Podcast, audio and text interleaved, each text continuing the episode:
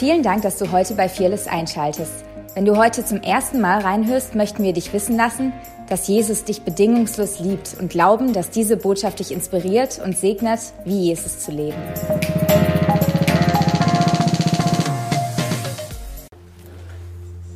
Danke, Jesus, für deine Gegenwart. Danke, Vater, für den Geist der Weisheit und der Kraft, der hier in diesem Raum ist. Danke, Vater, dass wir, wenn wir dich anschauen, mehr zu dir werden. Das ist auch heute mein Gebet, dass wenn wir dich anschauen, transformiert werden in diesen Christus. Um wo immer wir hingehen, diese Salbung freizusetzen, eine Welt zu verändern, das Königreich zu etablieren, Kranke zu heilen, die Ernte einzuholen, sodass diese Welt aussieht wie der Himmel. Amen. Hm. Wir waren gestern Abend unterwegs und ich erzähle ganz kurz was. Wir waren auf einem Worship-Abend und ich fand es ich fand's so witzig. Äh, einer von unserem Team hat äh, quasi, äh, wie sagt man das, ein Wort der Erkenntnis weitergegeben, um so eine Heilungszeit äh, ja, zu eröffnen. Und es war tatsächlich jemand, da waren einige Leute da, die hatten Probleme mit ihrer Schulter. Schulter war das, ähm, das Wort der Erkenntnis. Und äh, wurden auch gleich, ich glaube, eins oder zwei Leute wurden sofort geheilt. Und ähm, dann hat, hat, hat die Person gesagt, hey, ähm, ist jemand da, bei dem es 80% besser ist? In seinem Kopf dachte er, er hat gesagt, ist jemand da, der 80% oder besser geheilt wurde. Und ähm, aber er hat nur 80% gesagt und eine Person hat gesagt, ja, ich bin 80% geheilt worden und ähm, gefühlt drei Sekunden später meldet sich eine Frau in der ersten Reihe und sagt, ja, wann kommt ein 100 Weil ich bin 100% geheilt.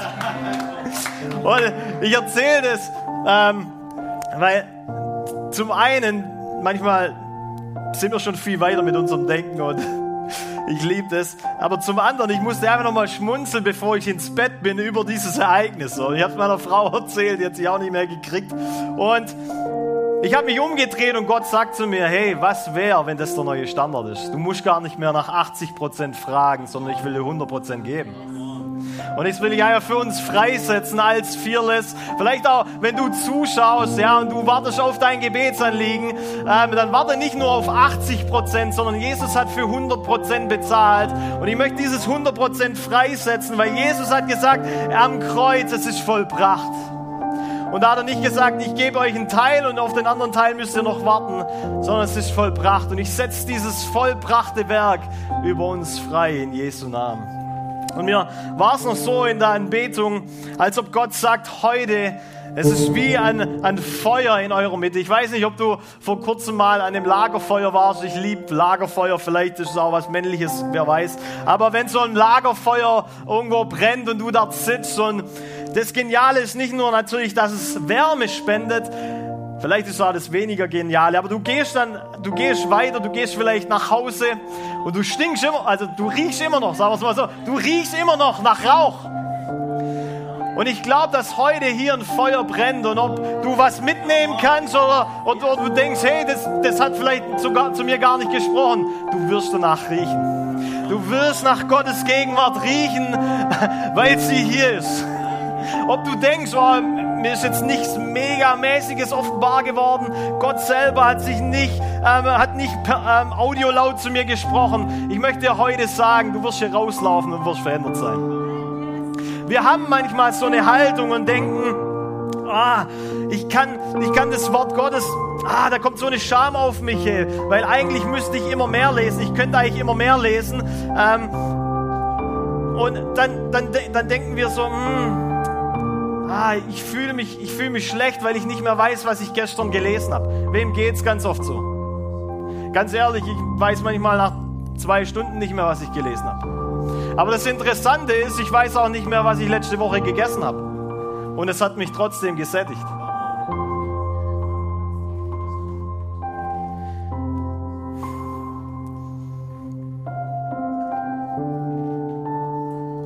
Ich habe mich früher immer selber ertappt, habe abends noch die Bibel gelesen mache ich jetzt wieder. Früher habe ich dann angefangen, morgens in die, in, in das Secret Place zu gehen. Jetzt habe ich zwei Kinder, die wachen ziemlich früh auf. Deswegen habe ich den Secret Place nach hinten geschoben.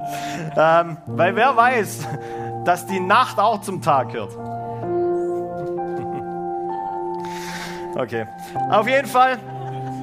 Aber ich habe mich manchmal ertappt, einzuschlafen über dem Wort Gottes. Dann kommt wieder so eine Scham. Ich möchte sagen, das ist eigentlich ein religiöser Geist. Es kommt eine Scham auf dich und du denkst so, oh man, ich bin über Wort Gottes eingeschlafen. Das ist heilig und ich schlafe drüber ein. Oh nein. Und ganz ehrlich, wenn meine Kinder in meinem Arm einschlafen, es gibt nichts Schöneres. Wenn wir in Gottes Arm einschlafen, Come on.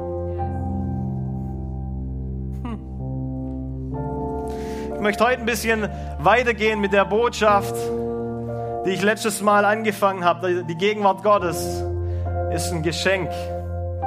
Jesus hat sie geöffnet und wir haben jetzt freien Zugang in das Allerheiligste. Und wir haben diesen, diese Botschaft, die jetzt kommt, betitelt mit dem Lebensstil der Gegenwart Gottes.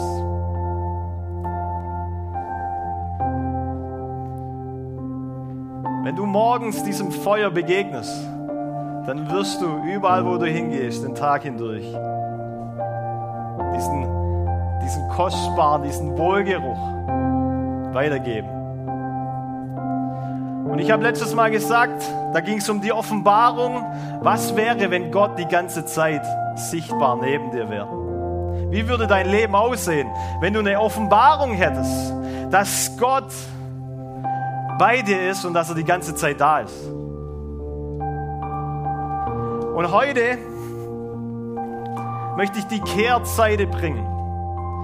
Weil ganz viele Leute, die kommen immer zu mir und wir singen Lieder. Wer von euch weiß, dass Anbetung oftmals gar nicht für Gott ist? Also versteht mich nicht falsch, wir anbeten Gott, aber oftmals ist sie mehr für uns wie für ihn. Gott braucht unsere Anbetung nicht. Er liebt sie. Aber in der Anbetung bekomme ich einen Fokus auf Gottes Gegenwart, dass sie da ist. Und aufgrund dessen, aufgrund der Erkenntnis, nimmt seine Gegenwart zu. Die ja schon da ist. Weil wir können sie nicht hersingen. Versteht, versteht ihr das? Deswegen ist Anbetung ganz oft mehr für uns wie für ihn. Sie fokussiert uns. Sie justiert unseren Fokus wieder richtig. Und viele sagen dann, ja, wie können wir singen, dass komm, Heiliger Geist, sei willkommen hier, wenn er schon da ist? Ist es nicht ein Widerspruch in sich?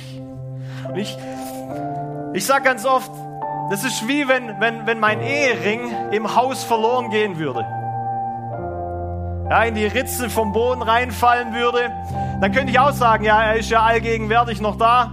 Ähm, wir können einfach so weiterleben.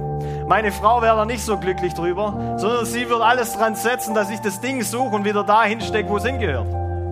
Und deswegen sagt die Bibel auch, Gott ist ein Belohner für die, die ihn suchen. Und äh, das sind zwei Wahrheiten, die sich nicht gegeneinander ausspielen, sondern die ein, die die Teil von der gleichen Münze sind.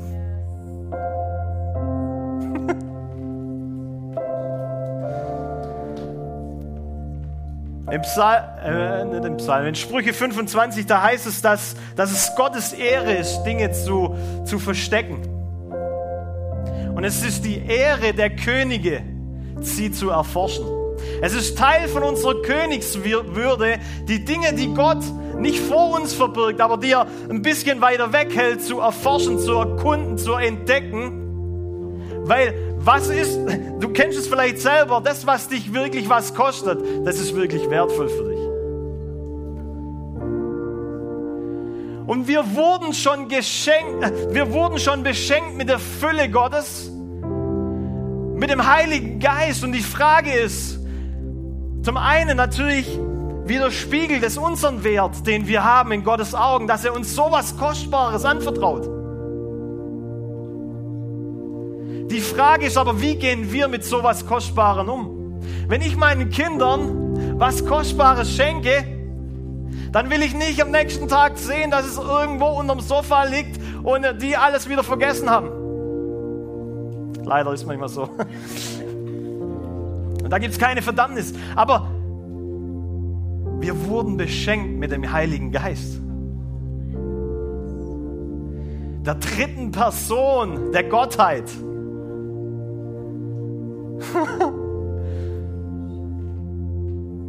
Können wir das wertschätzen, wer er ist? Können wir diese Werte, die er bildlich verdeutet, können wir Ja dazu sagen in unserem alltäglichen Leben. Wisst ihr, Gott sucht keine perfekten Menschen, aber er sucht Menschen, die sich unterbrechen lassen.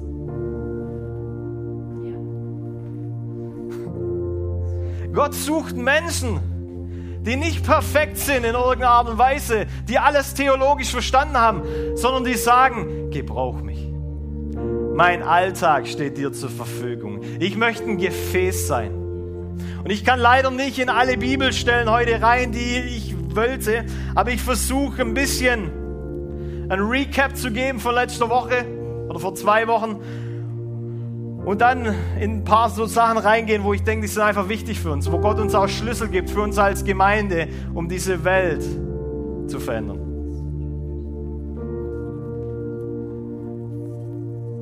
Ich habe letztes Mal über die Bundeslade gesprochen. Dass Gott auf der Bundeslade gethront hat, beziehungsweise ich habe gesagt, er würde in der, in der Box leben. Und jemand kam auf mich zu und sagt, ja, das war wie eine Offenbarung für mich. Er hat gesagt, hey, äh, Gott war nicht selber in der Box. Weil da waren die zehn Gebote drin und der Stecken von Aaron und so. Er hat auf diesem Gnadenthron, der über der Box war, wo die Cherubim, diese Engel, ja, sich so drüber beugen, da hat er gethront. Und das Krasse finde ich, dass wenn Jesus vom, von den Toten aufersteht, dann rollt der, also die Engel rollen den Stein zur Seite beim Grab und Maria läuft rein und sie läuft in das Grab rein und sie sieht, da wo Jesus gelegen hat, da liegt das leinerne Tuch und rechts und links sind zwei Engel. Ein bildliches, ein bildliches Bild, ein Bild dafür, für die Bundeslade. Zwei Engel und in der Mitte der Gnadenthron. Und ich will uns heute sagen, wenn das Gesetz zur Seite ist, dann haben wir freien Zugang zum Allerheiligsten. Dann haben wir Zugang in die Gegenwart Gottes. Und ich finde es so genial, weil in der Bibel steht nichts einfach nur so. Als, als die, diese Maria Magdalena, als sie Jesus dann sieht, erkennt sie ihn nicht. Ihr könnt es alles nachlesen, Johannes 20, glaube ich. Sie erkennt ihn nicht, aber als er spricht, merkt sie, es ist Jesus. Und manchmal, ganz ehrlich, das ist ein Wort für uns jetzt als Church, manchmal kann Jesus im Raum auftauchen und du kennst ihn nicht. Aber wenn er dann redet, ist wieder bekannt. In anderen Worten, Gott kann manchmal die Form, wie du denkst, dass er auftauchen müsste, über, auf den Kopf stellen, die auf den Kopf stellen. Aber du wirst erkennen, dass er es ist, wenn er zu dir redet. Deswegen, wir wollen hier keine äh, Formschachtel bauen, nur so darf Gott auftauchen. Er hat hier freien Raum. Und das Geniale ist, sie, denk, äh, sie denkt, also Maria Magdalene, sie denkt, es wäre der Gärtner. Auch das hat wieder ein prophetisches Bild, weil Adam war der erste Gärtner. Und jetzt ist Jesus als Auferstandener der Gärtner. Und in welchem Garten wohnt er? In uns. Du bist jetzt der Garten, in dem Gott wandelt. Du bist der Tempel des Heiligen Geistes. Jesus sagt in Johannes 3 zu Nikodemus, dass er das Wort wurde, das Wort, das wurde Fleisch und es zeltete unter uns. In anderen Worten, es ist die Stiftshütte. Jesus sagt von sich selber, er ist die Stiftshütte. Und so wie Jesus die Stiftshütte ist und er ist das Licht der Welt, sagt er nachher, ihr seid das Licht der Welt. Das bedeutet, du bist jetzt die Stiftshütte. Wo Gott wohnt. In anderen Worten, du bist der Tempel des Heiligen Geistes. Und Jesus oh, flasht mich. Wie kann jemand so ein Bewusstsein für, für Gottes Gegenwart, für den Heiligen Geist in seinem Leben haben, dass er die Straßen runterläuft und eine Riesenmenge von Leuten um ihn ist und eine Frau berührt, nicht hier oben, hey, hey, hey, sondern den Saum von seinem Gewand. Und er merkt, dass Kraft von sich ausfließt. Wie bewusst von Gottes Gegenwart musst du sein,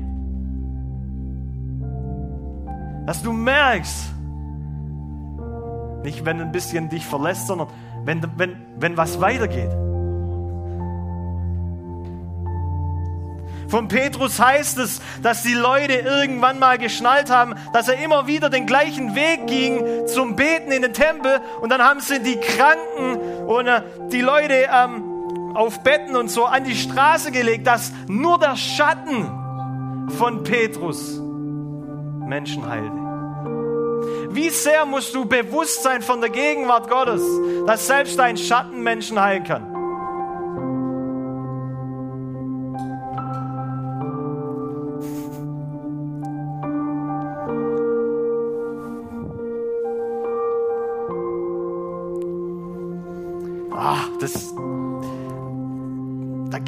Einen Hunger von mir, wenn ich das lese.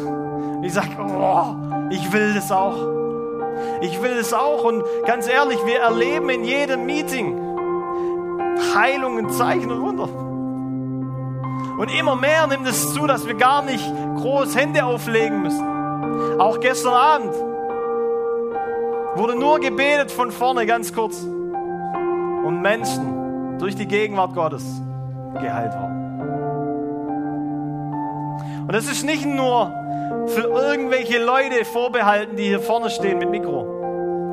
Wir feiern Menschen, weil sie ein Mikro haben. Aber ganz ehrlich, das Einzige, was sie von, von dir unterscheidet, ist meiner Meinung nach, sie lassen sich gebrauchen. Sie lassen sich unterbrechen. Ich weiß nicht, wie oft ich Gänsehaut hatte im Lobpreis. Und ich feiere das, wenn Gott kommt, wenn er auftaucht mit seiner, mit seiner Gegenwart und sich bewusst, wirklich sagt, hey, ich bin da, tatsächlich. Hey. Und ich einfach weiter anbetet habe.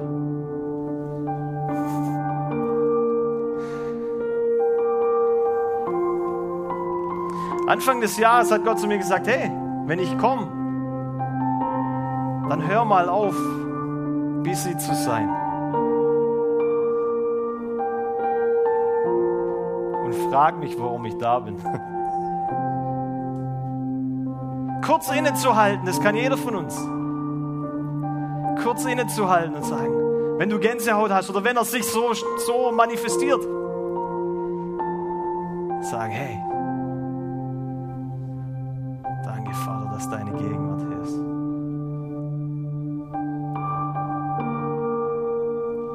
was möchtest du, dass ich tun soll? Oder einfach nur sein und genießen. Ich habe letztes Mal gesagt, dass diejenigen, die Träger Gottes sind, die lernen, seine Gegenwart zu genießen.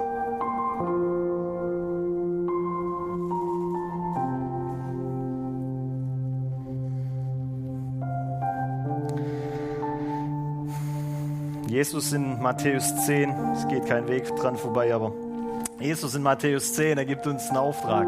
Er gibt seinen Jungs einen Auftrag. Er sagt, geht und predigt. Das Himmelreich ist nahe gekommen. Heilt die Kranken, weckt die, weckt, äh, reinigt die Aussätzigen, weckt die Toten auf, treibt die Dämonen aus. Umsonst habt ihr es empfangen, umsonst gebt es auch. Wenn ihr aber in ein Haus kommt, dann grüßt es. Wenn das Haus würdig ist, bleibe euer Friede darin. ist es aber, ist es aber nicht würdig, wendet sich euer Friede wieder zu euch zurück. Ich weiß nicht, ob du das gleich gecheckt hast, als du errettet wurdest. Für mich sind solche Passagen, die obere ist klar, die untere mit dem Frieden. Sag mal einfach mal ja. Ja, weil es Jesus gesagt hat. Ähm, wahrscheinlich ging es den Jüngern öfter so, Jesus hat irgendwas gesagt und sie haben es eigentlich gar nicht kapiert, aber haben einfach mal Ja gesagt. Weil, wie, keine Ahnung, wie das geht. Du läufst in ein, in ein Haus rein und wenn es würdig ist, dann bleibt der Shalom, dieser Friede Gottes, er bleibt da. Und wenn er nicht würdig ist, dann nimmst du ihn wieder mit. Wann war das letzte Mal, dass du in ein Haus gegangen bist und du hast deinen Friede dort gelassen? Oder hast du ihn wieder mitgenommen? das steht da. Das ist auch Teil von dem gleichen Auftrag. Heil die Kranken weg, äh, heil die Kranken weg, die Toten auf. Das ist in einem Satz fast.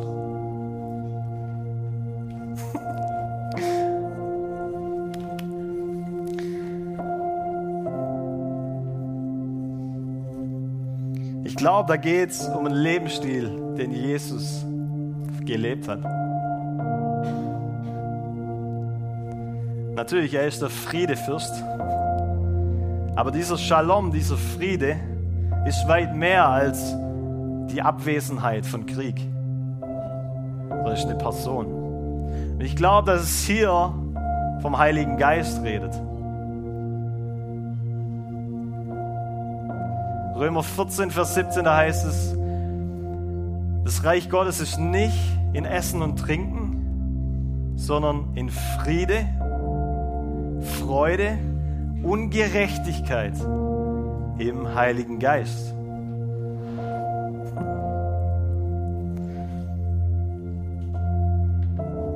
Okay, lassen wir mal so stehen.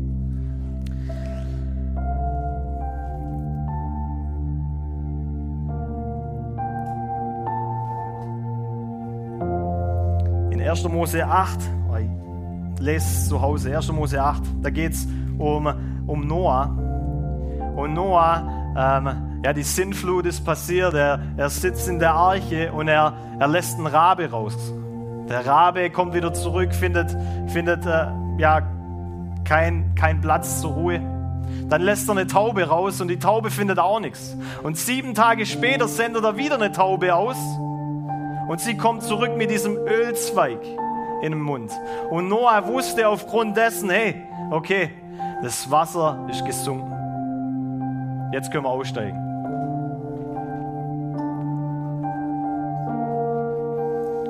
Als Jesus getauft wurde, kam der Geist Gottes in Form von einer Taube auf ihn runter. Als Jesus starb,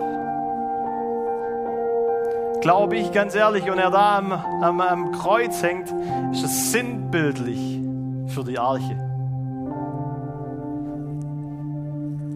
Weil er stirbt, aber er lässt uns nicht als Weisen zurück, sondern er lässt den Heiligen Geist da. So wie Noah die Taube ausgesandt hat, so kommt Jesus, wird zu dem Problem Sünde, damit wir jetzt Heilige und Gerechte sind. Aber er lässt uns nicht alleine, sondern er lässt uns den Heiligen Geist da, die Taube. Und äh, was ist das internationale Symbol von Friede? Die Taube mit dem Ölzweig. Und was ist unsere Botschaft? Unsere Botschaft als Christen, 2. Korinther 5, ist diese Versöhnung mit Gott zu predigen. Dass er sich mit der Welt versöhnt hat. Diese Friedensbotschaft.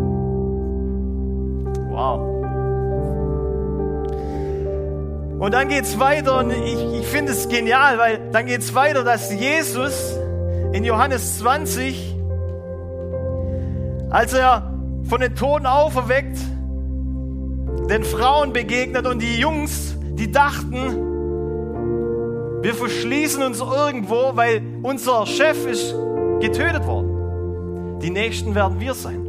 Also voller Furcht haben sie sich in irgendein Zimmer eingeschlossen. Und was passiert? Jesus taucht auf. Er benutzt nicht mal die Tür, er ist die Tür. Er geht einfach, er steht einfach da. Er steht da und sagt, Friede sei mit euch.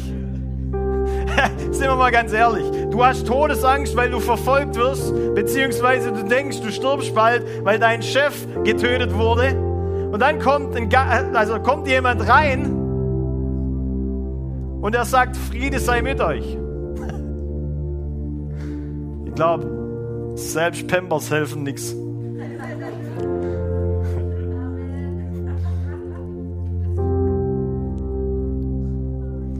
Ich möchte es euch ganz kurz vorlesen, weil da steckt was drin für uns.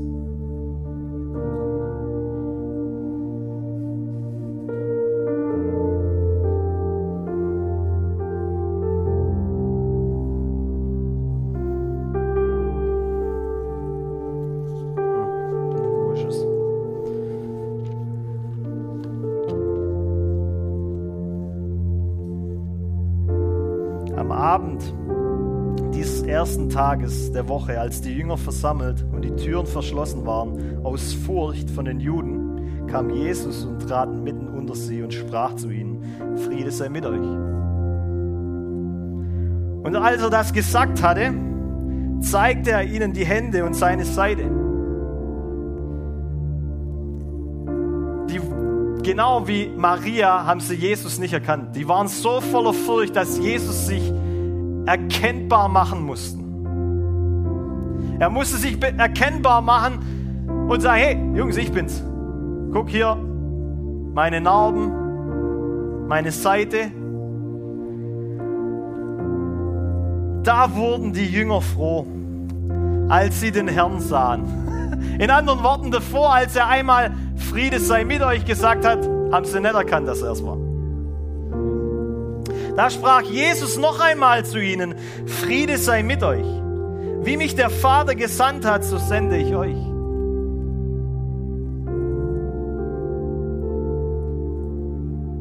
Genau wie bei Noah.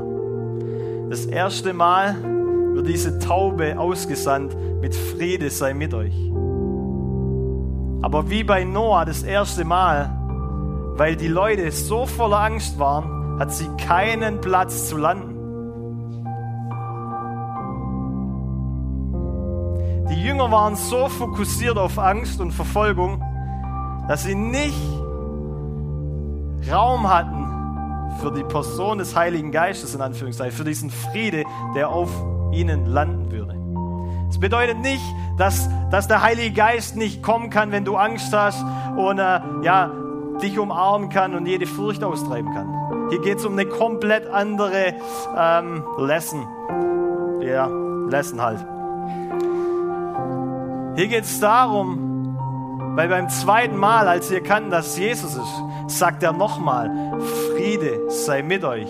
Und auf einmal haben sie eine ganz andere Herzensposition und der Friede Gottes landet auf ihnen. Und dann sagt er, so wie der Vater mich gesandt hat, so sende ich euch. In anderen Worten, Gott sendet uns, Träger von seiner Herrlichkeit zu sein. Er sendet uns, so wie Jesus diese Gegenwart Gottes. Ja, er war Gott und trotzdem hat er sich erniedrigt als Mensch, um in der richtigen Beziehung uns vorzuleben, was möglich ist mit Gott. Jesus war frei von Sünde. Jesus war der Sohn Gottes und er war gefüllt mit dem Heiligen Geist. Was bist du? Frei von Sünde? Du bist der Sohn oder die Tochter Gottes? Die Frage ist, wie viel vom Heiligen Geist willst du in deinem Leben? Wie viel möchtest du, dass er dich benutzt?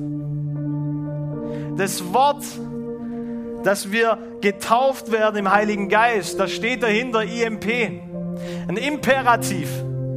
Es bedeutet, es soll äh, immer wieder sollst du gefüllt werden mit Heiligen Geist. Mir, mir begegnen so viele Gläubige, die sind 20 und 30 Jahren Christen und ich will das gar nicht negativ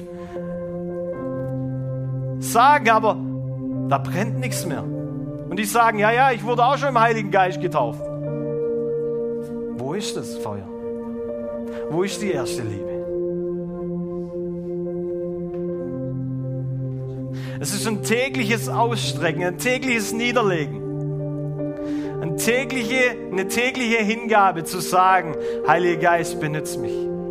Ich will gebraucht werden in dieser Welt als Licht. Ich will das Salz der Welt sein, um einen Unterschied, um einen Geschmack des Himmels zu bringen, wo immer ich hingehe.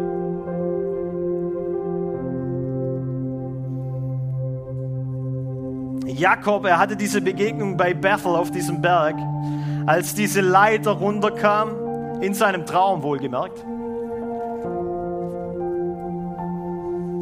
Er hatte diese Begegnung, er sah Engel auf und niedersteigen auf einer Leiter. Und dann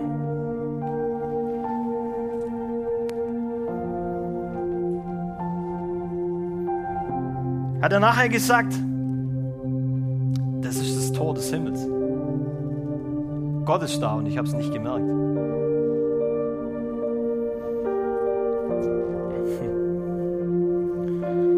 Es hört sich so ein bisschen wie ein Sonntagsgottesdienst an. Der eine begegnet Gott, der andere hängt am Handy und nachher läuft raus. Oh, ich habe voll verpasst, dass Gott da war.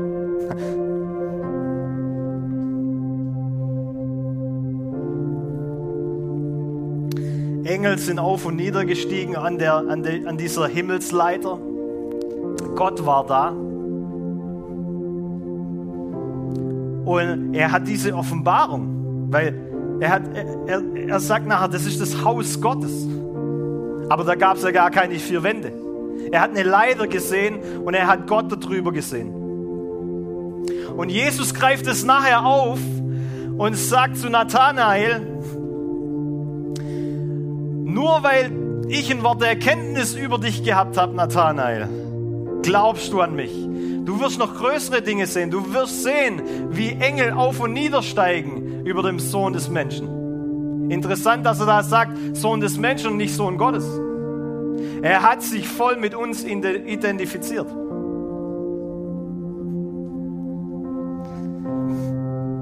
In anderen Worten, du bist jetzt das Haus Gottes bist das Tor des Himmels. Und überall, wo wir hingehen, bringen wir das Tor des Himmels mit uns. Da ist ein offener Himmel. Engel steigen auf und nieder. Das Tor. Du bist, du, in anderen Worten, du bist wie ein Tor. Und in, wenn ich in einen Laden reinlaufe, dann kann durch mich die himmlische Kultur freigesetzt werden. Jesus hat gesagt, meine Worte sind Geist und sie sind Leben. Stimmt's? Er ist das Wort Gottes, weil das Wort wurde Fleisch. Und dann heißt, wenn immer er spricht, seine Worte sind Geist und sie sind Leben. Seine Worte sind Geist und sie sind Leben. Das Reich Gottes ist nicht Trinken und Essen, sondern Friede, Freude und Gerechtigkeit im Heiligen Geist. Wenn Jesus redet, redet er Geist.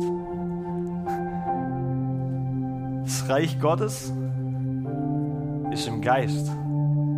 Was bedeutet es? Wenn immer er redet, etabliert sich das Reich Gottes.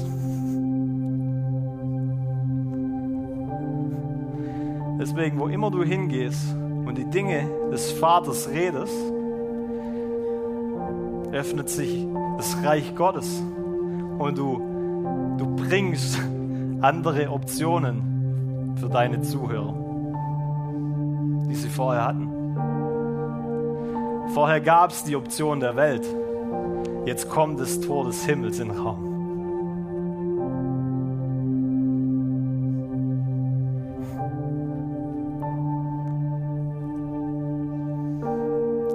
In Matthäus 5, und ich ende mit dem. Matthäus 5, da heißt es, wir sind das Licht der Welt. Wir sind das Salz der Erde.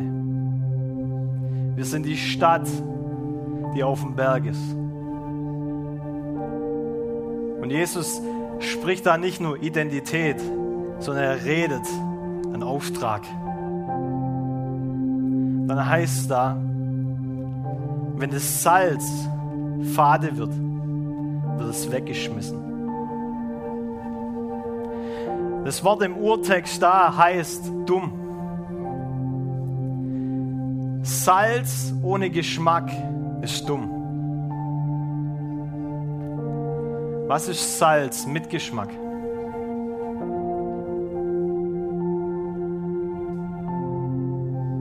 Was ist Salz mit Geschmack? Weisheit. Ich glaube, Gott gibt uns einen Schlüssel, der Weisheit heißt. Das allererste Mal, als der Heilige Geist kommt, kommt er nicht auf eine Riesenmenge, er kommt auf einen Mann.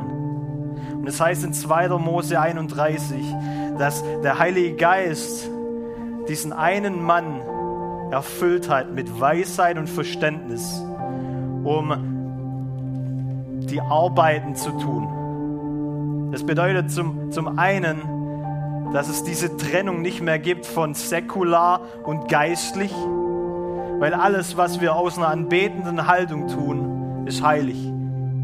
Somit kann deine Arbeitsstelle heilig sein. Ist heilig. Aber zum anderen ist, das erste Mal, als der Heilige Geist kommt, kommt er für Weisheit. Und das zweite Mal, wir alle wissen es, Apostelgeschichte 1, Vers 8, wenn der Geist Gottes kommt, kommt die Kraft Gottes auf euch, damit ihr Zeugen seid. Weisheit und Kraft. Und ich glaube, diese zwei sind Schlüssel für uns, um Städte zu transformieren.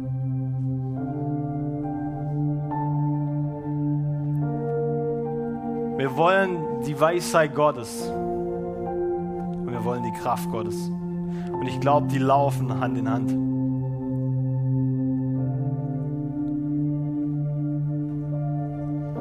Wisst ihr, Gott sehnt sich nach Leuten, die nicht nur seinen Willen tun, sondern die anfangen, sein Herz kennenzulernen. Sehen Sie nach Menschen, die nicht nur das tun, was es sagt, sondern anfangen, so zu denken wie er.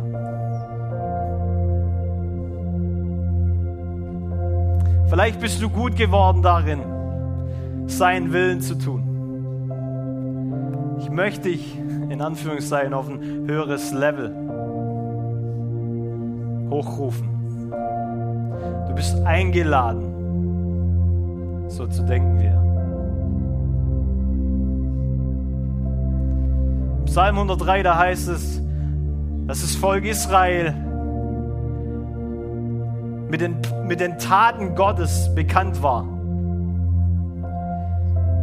Aber Gott hat Mose in seine Pläne mit eingeweiht. Ich will jemand werden, der nicht nur über die Werke Halleluja schreit, die Gott tut. Und das ist alles gut, versteht mich nicht falsch. Aber da ist eine Einladung da. Da gibt es eine Einladung, Gott zu erkennen. Da gibt es eine Einladung, wo Gott sagt, hey, ich will nicht nur für dich arbeiten. Ich will, dass wir in einer Partnerschaft unterwegs sind. Das bedeutet, dass Gott immer noch Gott ist. Versteht mich nicht falsch. Aber Gott will in Partnerschaft mit seiner Kreation wandeln. Es war schon immer sein Herz. Es war schon immer seine Sehnsucht. Und das, uns, das offenbart uns wahrlich, was für ein Vater das ist.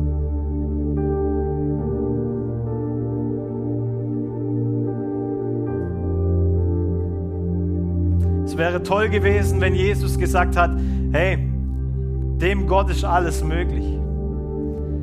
Aber Jesus war so ein Vater, dass er gesagt hat, alle, die glauben, ist nichts unmöglich.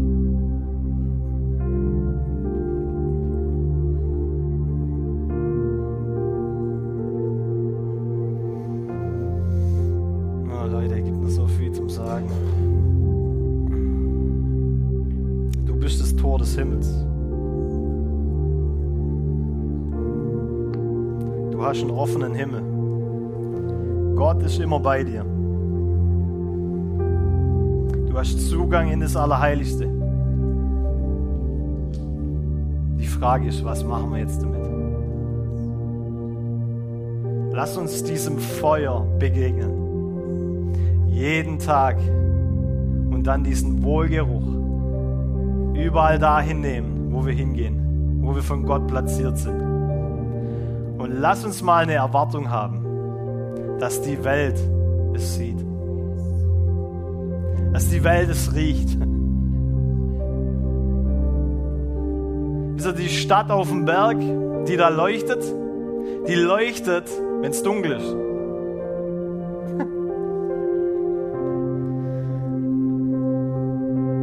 Ich bin absoluter Befürworter vom Missionsbefehl, aber wir haben aus dem Missionsbefehl was gemacht, wo wir Missionare aussenden. Anstelle zu realisieren, dass wir mit Christus an himmlische Orte sitzen und von dort regieren,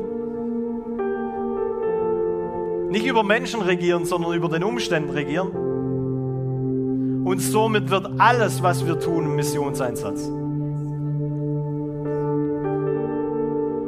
Und dann sagt Jesus, das ist wieder nicht das Gegenteil, aber Jesus sagt,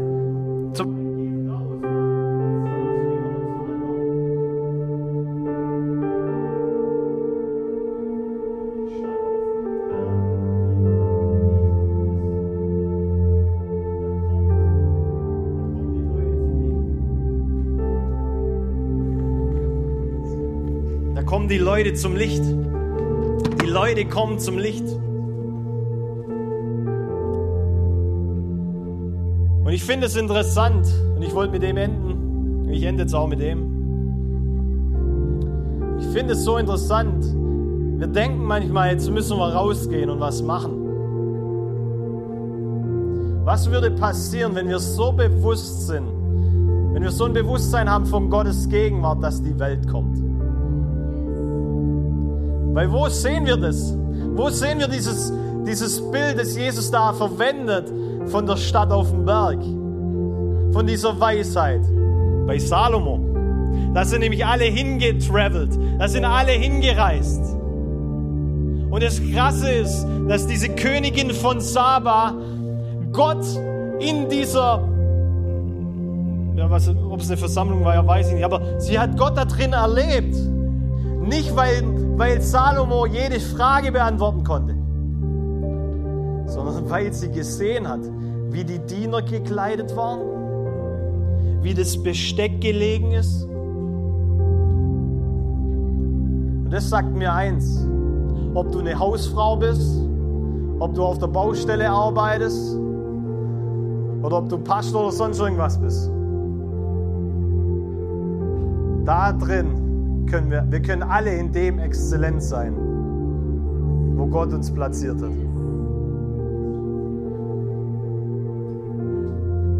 Und aufgrund von dieser Exzellenz, von dieser Weisheit Gottes und dieser Kraft Gottes kommt die Welt und sie wird Jesus da drin sehen. Und jetzt lass mich wirklich mit dem enden. Bruder Lorenz, Bruder Lorenz war Mönch. Und er hat sich Kartoffelschälen gewidmet. Er hat, sich, er hat gesagt, ich will nichts mehr anderes tun außer Kartoffelschälen. Und er hat in dem Kartoffelschälen so ein Bewusstsein von Gottes Gegenwart kreiert, dass Menschen von überall auf der Welt gekommen sind, um ihm beim Kartoffelschälen zuzuschauen. Könnt ihr euch das vorstellen? Was wäre, wenn ab morgen die Welt zu dir reisen würde, weil du in der Schule, an deinem Arbeitsplatz, so voll von Gottes Gegenwart exzellent arbeiten würdest. Dass Menschen einfach so geheilt werden würden. Dass Menschen einfach so Gottes Begegnungen haben würden. Aufgrund von der Gegenwart Gottes, die du beherzigst, die du wertschätzt und der du bewusst bist.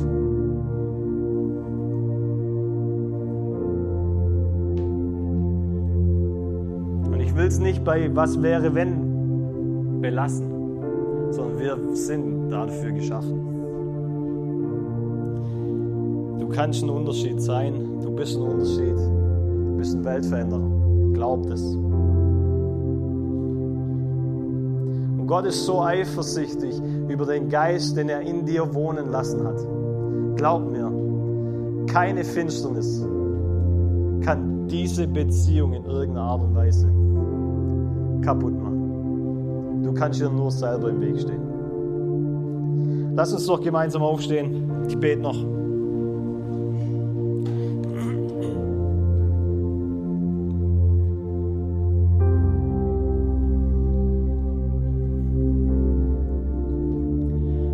Geist, ich danke dir,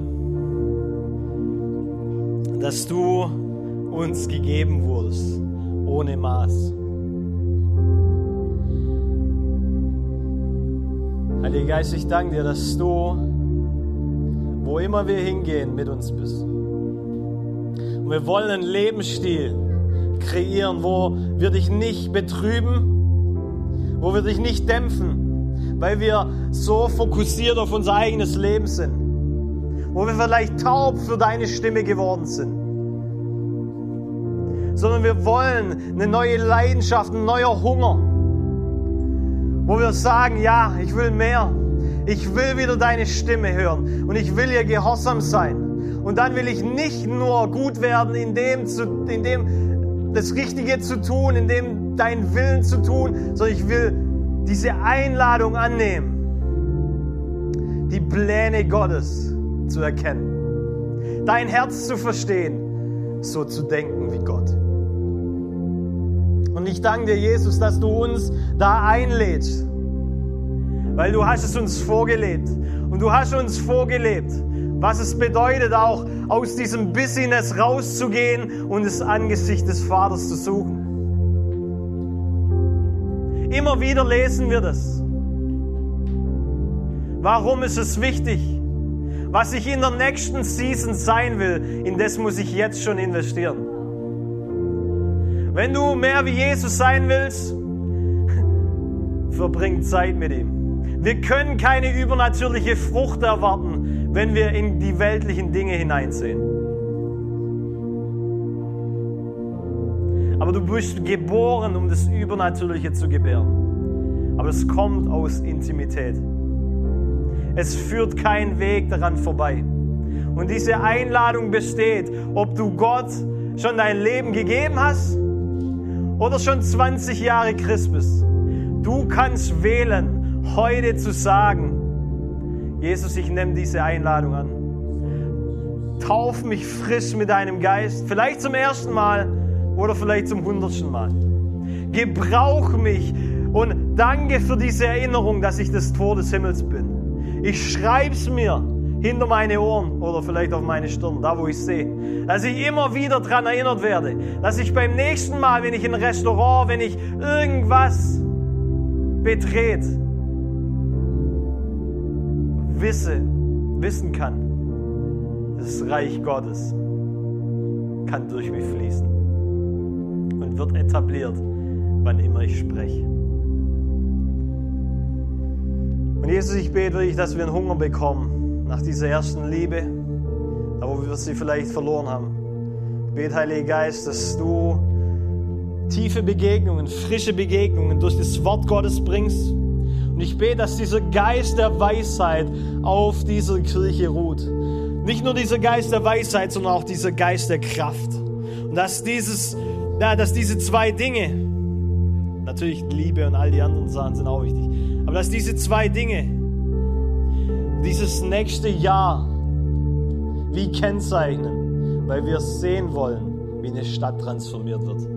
in Jesu Namen. Wie dein Arbeitsplatz transformiert wird in Jesu Namen. Ich segne euch mit der Gunst des Vaters, mit seinem Angesicht, weil sein Angesicht leuchtet über euch.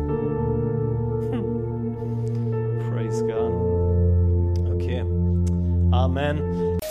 Danke fürs Reinhören. Wir glauben, dass der Heilige Geist durch seine Liebe, Kraft und Wahrheit Veränderung bringt und dich zurüstet, diese Begegnung in dein Umfeld hinauszutragen. Sei gesegnet.